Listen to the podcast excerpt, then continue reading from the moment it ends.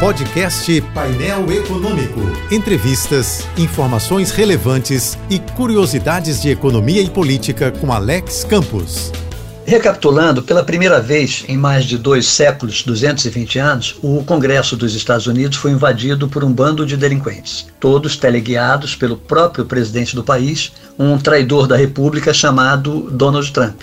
Daí que não basta o presidente eleito Joe Biden tomar posse e as instituições americanas concluírem que a democracia venceu.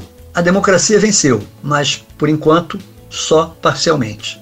Isso porque as instituições americanas saíram depenadas, mais depenadas do que Peru às vésperas do Natal ou às vésperas do Dia de Ação de Graças. Em vez de ficar lambendo as feridas ou comemorando em cima dos escombros, as instituições americanas precisam dar uma demonstração de força, justiça e legitimidade. Sim, porque uma traição nacional com esse nível de ultraje, infâmia e sordidez deve ser punida na forma da lei, na forma exemplar e na forma implacável. Pelo menos 90 terroristas já foram presos, mas o que se espera mesmo é que Trump seja banido da política, e isso é o mínimo. Caso contrário, a democracia americana e todas as demais estarão perigosamente fragilizadas ou desmoralizadas por outros 200 ou 220 anos. Afinal, em qualquer lugar do mundo, a insanidade política é uma praga que nunca nos faltará. Uma praga que não podemos evitar, mas podemos enquadrar, vigiar